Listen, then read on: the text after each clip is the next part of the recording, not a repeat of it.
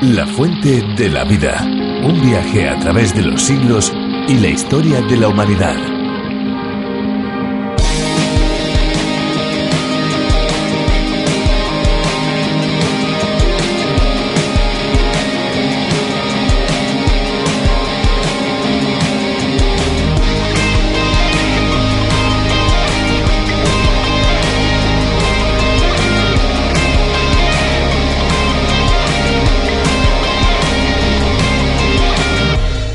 Huracanes son perturbaciones meteorológicas que se caracterizan por hacer que el viento se mueva a gran velocidad y con muchísima fuerza. Su formación se da por la diferencia de temperatura del agua de los mares y océanos y el aire atmosférico. Es en el hemisferio norte donde más huracanes se forman. También son llamados ciclones tropicales.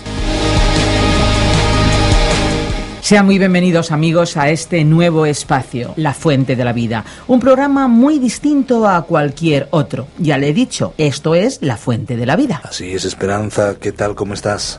Bien, contenta de estar de nuevo con todos nuestros amigos aquí para transmitirles un día más el mensaje de las buenas noticias.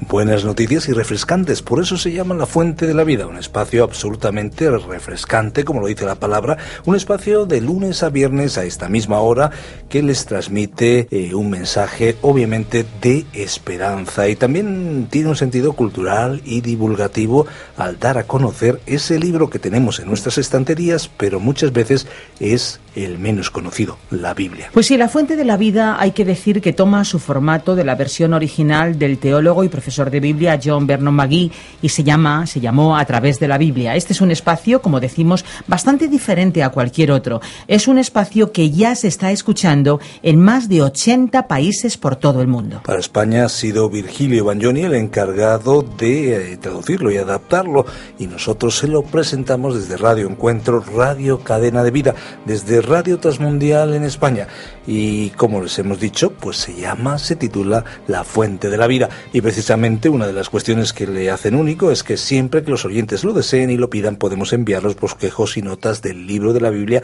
en el que estemos meditando. Además vamos alternando un libro del Antiguo Testamento y del Nuevo y cualquiera de los amigos se puede subir en este tren en cualquier momento, ¿verdad Esperanza? Claro que sí, en cualquier momento son bienvenidos. Por supuesto hay que decir que el envío del cual antes hablaba Fernando es completamente gratuito. Así que estén atentos aquellos que lo quieran, porque al finalizar nuestro espacio les vamos a dar una dirección electrónica a la cual pueden dirigirse y allí solicitarlo.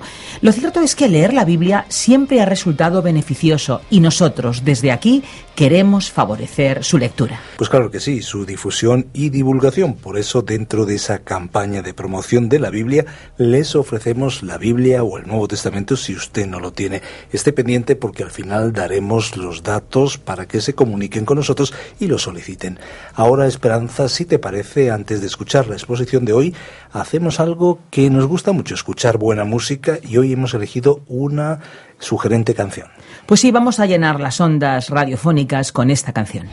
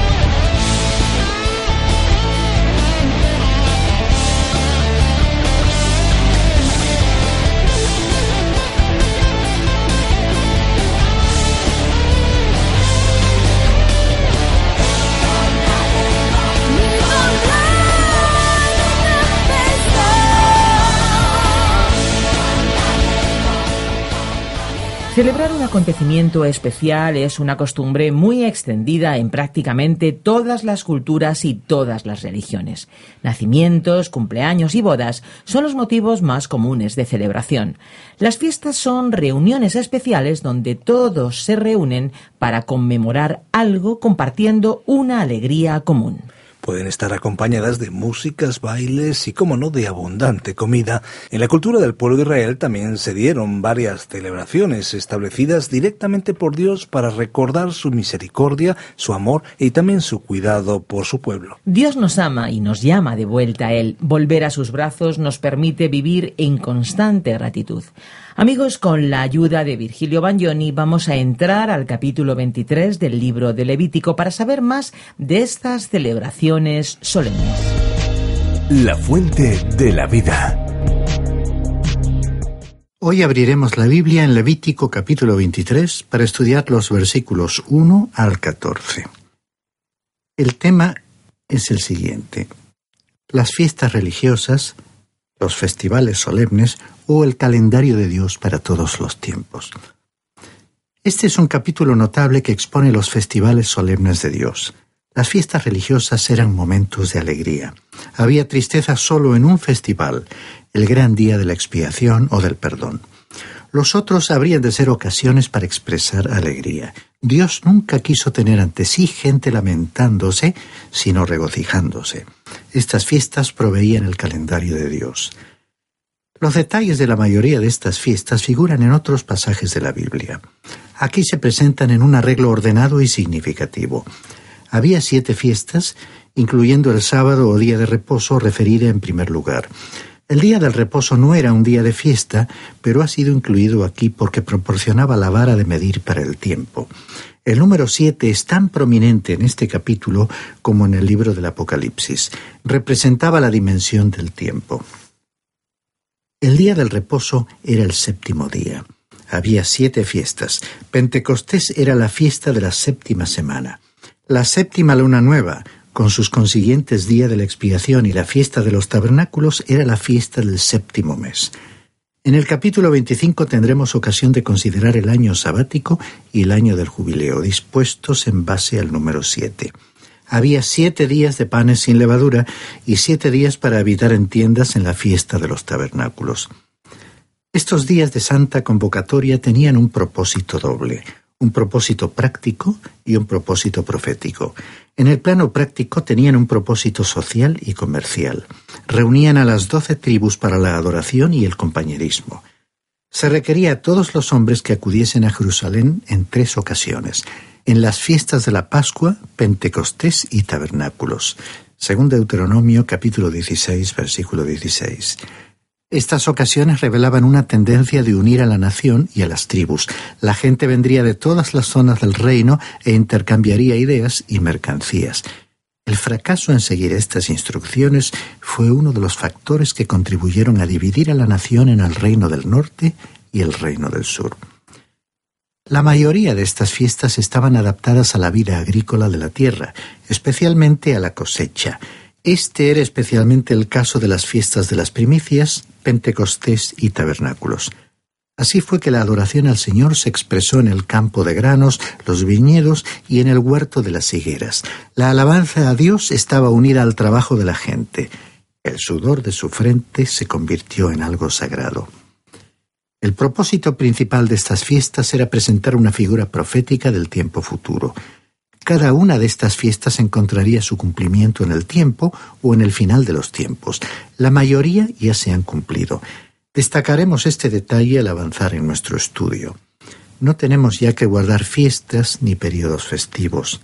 Cristo los ha cumplido. El apóstol Pablo dijo en Colosenses capítulo 2 versículos 16 y 17 que nadie os critique por lo que coméis o bebéis, o por cuestiones tales como los días de fiesta, las lunas nuevas y los sábados. Todo esto no es sino la sombra de lo que ha de venir, pero la realidad misma es Cristo. Debo aclarar que no todos los festivales ni ceremonias están incluidos en este capítulo. El año sabático y el año del jubileo se encuentran en el capítulo 25 y la luna nueva en Números capítulo 28 versículos 11 al 15. A continuación incluiré de este capítulo 23 un breve bosquejo titulado Las fiestas santas. Primero, el sábado o día del reposo, versículos 1 al 4. Segundo, la Pascua, versículos 4 y 5. Tercero, los panes sin levaduras, versículos 6 al 8. Cuarto, las primicias o primera cosecha, versículos 9 al 14. Quinto, Pentecostés o las semanas, versículos 15 al 22. Sexto, las trompetas, versículos 23 al 25. Séptimo, el gran día de la expiación o del perdón, versículos 26 al 32. Y octavo, los tabernáculos o de las enramadas o de las cabañas, versículos 33 y 34. Leamos los versículos 1 al 3 que comienzan con el tema de la fiesta del sábado o día de reposo. Habló el Señor a Moisés diciendo, Habla a los hijos de Israel y diles, Las fiestas señaladas del Señor que vosotros habréis de proclamar como santas convocaciones son estas. Seis días se trabajará, pero el séptimo día será día de completo reposo, santa convocación en que no haréis trabajo alguno. Es día de reposo al Señor donde quiera que habitéis. Al avanzar en la lectura observaremos que Dios siempre dirigía sus instrucciones a determinadas personas y haríamos bien en fijarnos a quiénes dirigía tales instrucciones. Él habló a Moisés como legislador y él a su vez debía comunicarse con el pueblo. Aunque las fiestas implicarían a la tienda de reunión, los sacerdotes no fueron mencionados específicamente. La gente tenía que reunirse para celebrarlas, y los festivales encajarían en el calendario anual de Israel. Cada fiesta religiosa tenía un énfasis particular y peculiar. Los procedimientos completos y proféticos de Dios para con el mundo a lo largo del tiempo se presentan en esta sección. Cada fiesta era típica y simbólica de algún evento importante en el programa de Dios para el mundo. Veamos su desarrollo en la lista de fiestas. La Pascua, la crucifixión y la muerte de Cristo. El pan sin levadura, la comunión y compañerismo que tenemos con Cristo a causa de su muerte. Las primicias o primeros frutos, la resurrección de Cristo. Pentecostés, el comienzo de la Iglesia. Las trompetas, el retorno de Israel a su tierra, referido al futuro. El gran día de la expiación, la obra de Cristo en la cruz por nosotros. Y los tabernáculos, la época de Israel en su tierra, que se refiere al futuro. El sábado o día de reposo semanal no podía considerarse propiamente como uno de los días de fiesta. Era anterior al sistema legal de Moisés y se remontaba a la creación original. Fue reiterado a Israel y en el Deuteronomio capítulo 5, versículo 15, se expuso una razón adicional para guardarlo. Dice así, y acuérdate que fuiste esclavo en la tierra de Egipto, y que el Señor tu Dios te sacó de allí con mano fuerte y brazo extendido. Por lo tanto, el Señor tu Dios te ha ordenado que guardes el día de reposo. Cuando los israelitas eran esclavos en Egipto, tenían que trabajar todos los días. El sábado estaba ligado a su liberación. Ahora que habían sido liberados de Egipto, debían apartar un día para adorar a Dios, en el cual cesase todo trabajo y actividad. Cuando la iglesia primitiva apartó un día de la semana para reunirse, eligió el domingo, el primer día de la semana, porque fue el día en que nuestro Señor resucitó de los muertos. Ese fue el día en que nosotros recibimos una liberación total. Dice la carta a los Romanos capítulo 4, versículo 25, hablando de Jesús, el cual fue entregado por causa de nuestras transgresiones y resucitado por causa de nuestra justificación. El sábado o día del reposo pertenecía a la vieja creación y nosotros pertenecemos a la nueva creación. Dice también San Pablo en 2 Corintios capítulo 5, versículo 17, Si alguno está en Cristo, nueva criatura es. El sábado era para los israelitas un patrón de tiempo. Hablaba de un cese de toda labor y actividad y miraba al futuro, hacia una nueva semana en la que existiría una nueva creación. Y era también profético en el sentido en que esperaba ansiosamente la redención. El ser humano había perdido el reposo en la primera creación, pero ahora el reposo sería suyo a través de la redención. Dice la carta a los Hebreos capítulo 4 versículos 9 al 11. Queda por tanto un reposo sagrado para el pueblo de Dios, pues el que ha entrado a su reposo, él mismo ha reposado de sus obras como Dios reposó de las suyas. Por tanto, esforcémonos por entrar en ese reposo, no sea que alguno caiga siguiendo el mismo ejemplo de aquellos que no creyeron. Así que nuestro reposo proviene de la redención y únicamente de la redención. Aquí dice que hay un reposo para el pueblo de Dios. ¿Y cuál es? Que nuestros pecados han sido perdonados. Recordemos las palabras de Jesús en el Evangelio de Mateo capítulo 11, versículo 28. Venid a mí todos los que estáis cansados y cargados, y yo os haré descansar. Por lo tanto, el reposo y la redención constituyen el doble aspecto del sábado. El día del reposo no era pues un día de fiesta, concordaba con la semana y no con el año. Más que una fiesta, era un tiempo apartado y reservado. Leamos ahora los versículos 4 y 5 sobre el tema de la Pascua.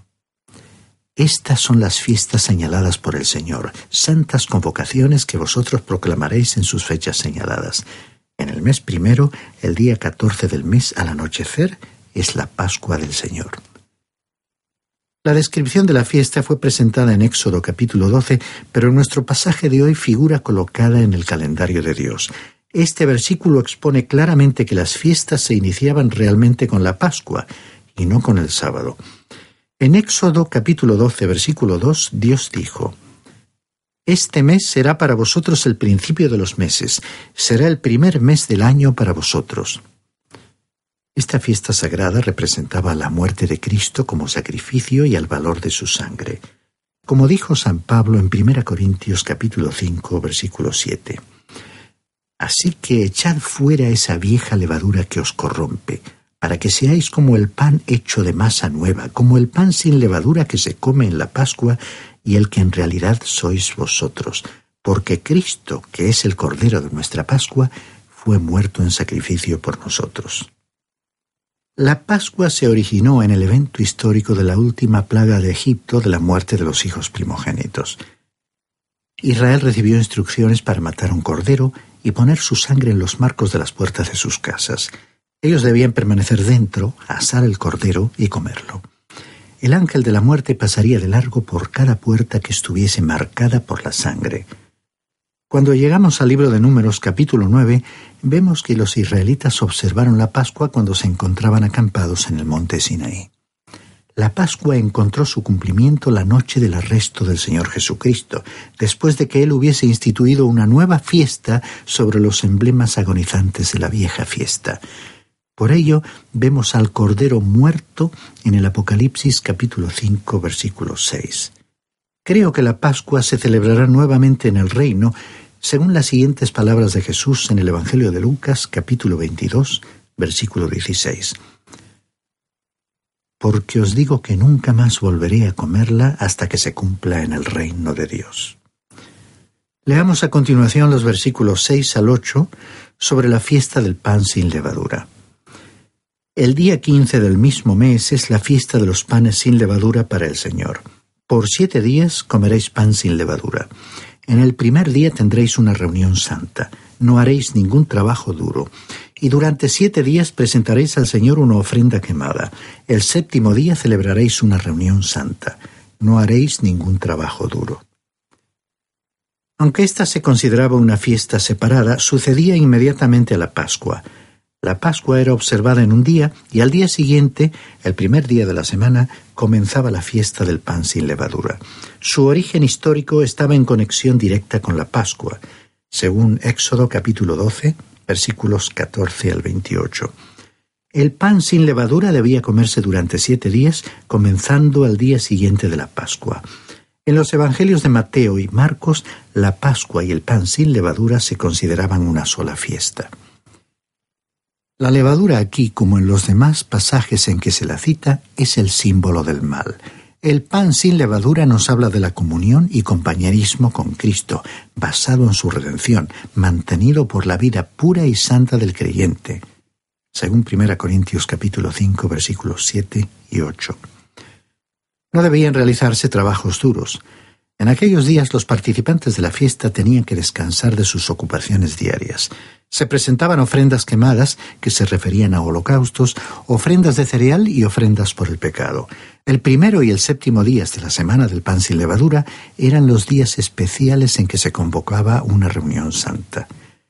Mientras la Pascua nos hablaba de la muerte de Cristo por nuestros pecados, el pan sin levadura nos recuerda que tenemos que mantener nuestra comunión con Él, en base al hecho de que murió por nosotros y como creyentes vivimos por la fe en pureza y permanecemos limpios confesando nuestros pecados mientras continuamos nuestra vida cristiana.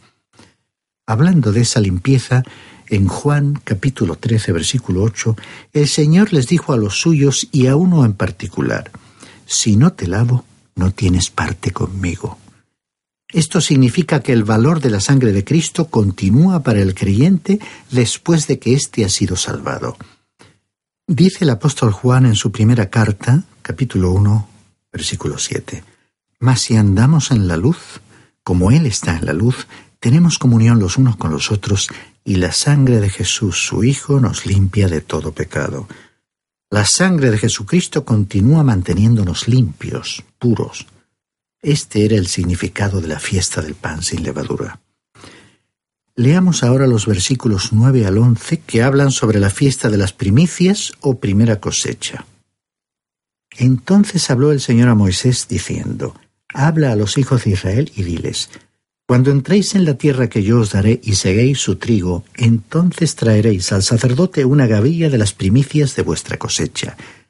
Y él mecerá la gavilla delante del Señor a fin de que seáis aceptados. El día siguiente al día de reposo la mecerá. Esta fiesta no podría celebrarse hasta que los israelitas salieran del desierto y entrasen en la tierra prometida. Cuando sembrasen el grano en la tierra, debían estar atentos a la aparición de las primeras espigas de cebada. Cuando viesen los primeros tallos, debían recogerlos formando una gavilla o manojo. Entonces las gavillas serían traídas a la tienda de reunión y el sacerdote las ofrecería al Señor. No se nos dice nada sobre el día exacto en que tenía lugar esta presentación. Puede haber sido en el primer día de los panes sin levadura o en el último día de esa fiesta. Lo importante es observar que la gavilla era ofrecida el primer día de la semana. Esto es muy significativo porque Cristo fue calificado como las primicias. En 1 Corintios capítulo 15, versículo 20. Dice así: Cristo ha resucitado de entre los muertos, primicias de los que durmieron. Y en el mismo capítulo 15, en el versículo 23, hablando del orden de la resurrección, dice, pero cada uno en su debido orden. Cristo, las primicias, luego los que son de Cristo en su venida. El momento de su resurrección está claramente detallado en Mateo capítulo 28, versículo 1, que dice, Pasado el día de reposo, al amanecer del primer día de la semana, María Magdalena y la otra María vinieron a ver el sepulcro. En el primer día de la semana, Cristo, las primicias, resucitó de entre los muertos. Algún día la Iglesia estará incluida en la resurrección, pero hasta el momento Él es el único que ha sido resucitado con un cuerpo glorificado. Cuando Él recoja a su Iglesia, todos resucitaremos, saldremos de las tumbas, tal como Cristo hizo. Él representó las primicias, los primeros frutos de la cosecha, y posteriormente los que pertenecen a Cristo también resucitarán en su venida. Bien pueden aplicarse aquí las palabras de Jesús mismo en el Evangelio de Juan capítulo 12 versículo 24 que dice, Si el grano de trigo no cae en tierra y muere, queda él solo, pero si muere, produce mucho fruto es que el ofrecimiento de los primeros frutos indicaba que a continuación llegaría la cosecha, y los creyentes son esa cosecha. Leamos finalmente por hoy los versículos 12 al 14. El mismo día en que meciereis la guevilla, ofreceréis un cordero de un año sin defecto como holocausto al Señor. La ofrenda de cereal será de cuatro kilos y medio de la mejor harina amasada con aceite, ofrenda encendida para el Señor, como aroma agradable, y como ofrenda para derramar se presentará un litro de vino. Hasta ese mismo día, hasta que hayáis traído la ofrenda de vuestro Dios, no comeréis pan, ni grano tostado, ni espiga tierna. Estatuto permanente será para todas vuestras generaciones donde quiera que habitéis. Las ofrendas acompañaban a la celebración de este día. No se añadía ninguna ofrenda por el pecado porque ésta estaba incluida en la muerte de Cristo, en la que Dios había tratado el problema del pecado. Estas ofrendas eran de un aroma agradable. San Pablo dijo en 2 Corintios capítulo 5 versículo 21. Cristo no cometió pecado alguno, pero por causa nuestra Dios lo hizo pecado, para así, en Cristo, hacernos a nosotros justicia de Dios. Y en Juan capítulo 14 versículo 19 Jesús nos dejó este mensaje de esperanza. Porque yo vivo, vosotros también viviréis. La nueva cosecha de grano no podría ser disfrutada hasta que el sacerdote la meciera al presentarla ante el Señor. Para los creyentes, la muerte y resurrección de Cristo nos introduce a nuevas relaciones y bendiciones. Dice 2 Corintios capítulo 5, versículo 17, Si alguno está en Cristo, nueva criatura es. Las cosas viejas pasaron, he aquí son hechas nuevas. Esto no significa que simplemente algunos hábitos de la persona cambiarán. Significa que somos desvinculados de la vieja naturaleza heredada de Adán y unidos al Señor Jesucristo. Ahora tenemos un nuevo propósito, una nueva meta, una nueva alegría, una nueva vida. Y todo ello afectará a los viejos hábitos, porque Él hace todas las cosas nuevas.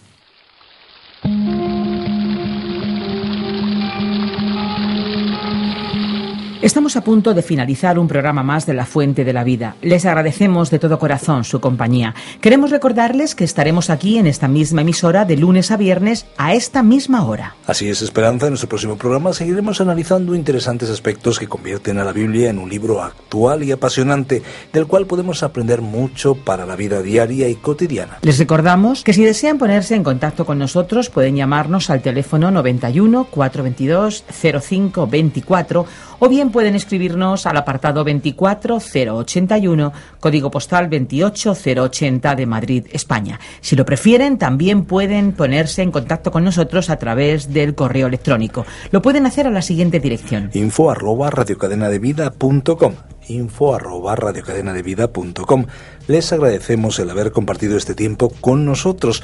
Recuerden estas vías de comunicación para solicitar los bosquejos y también para solicitar una Biblia o un Nuevo Testamento si no lo tiene. Nosotros les esperamos en nuestro próximo espacio. Aquí estaremos de lunes a viernes a la misma hora. Muchas gracias amigos por acompañarnos en esta aventura y no olvide que hay una fuente de agua viva que nunca se agota. Beba de ella. Este ha sido un programa de Radio Transmundial producido por Radio Encuentro, Radio Cadena de Vida.